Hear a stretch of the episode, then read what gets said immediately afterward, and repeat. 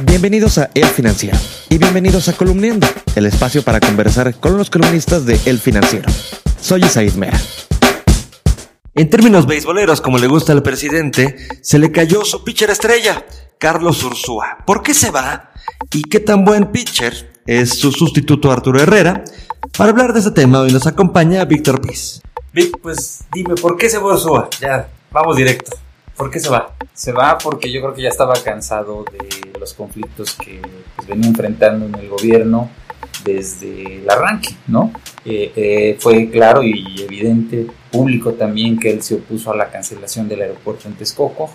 Eh, también estuvo cuestionando mucho el proyecto de la nueva refinería porque pues lo quiere hacer el presidente y la secretaria de Energía con un presupuesto de 160 mil millones de pesos en una obra, según el gobierno, se tendría que terminar en tres años. Y lo más reciente fue el conflicto también con el director de la CFE por la intención de solicitar un panel internacional para revisar ciertas cláusulas de los contratos con las empresas que construyeron gasoductos para el servicio de transporte. Y un punto también nuevo, eh, bueno, no tan nuevo, pero sí reciente, es el enfrentamiento cada vez más abierto con el jefe de la oficina de la presidencia, Alfonso Romo, quien eh, el presidente pues, le dio el encargo de la banca de desarrollo, cuando la banca de desarrollo es un sector que corresponde al área hacendaria. Entonces son varios temas que lo fueron enfrentando con otros miembros del gabinete y finalmente terminó por cansarse y renunciar.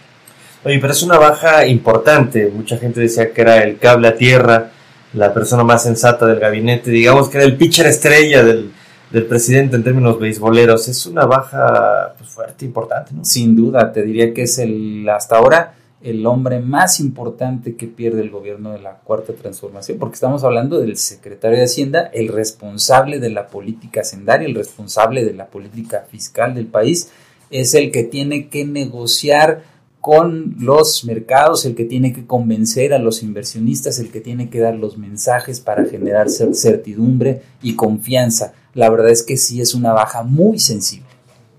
Y el que entra, ¿qué tan, qué tan buen jugador, qué tan buen pitcher es Arturo Herrera? Es un buen pitcher, tira buenas bolas, eh, digamos que está hecho eh, su trabajo en, eh, en, la línea que pues ha mostrado también Ursúa. Es un buen, un buen funcionario, la verdad es que es muy responsable, te diría que incluso tiene más cercanía con los mercados, con los inversionistas, con los analistas que la que podía tener Ursúa.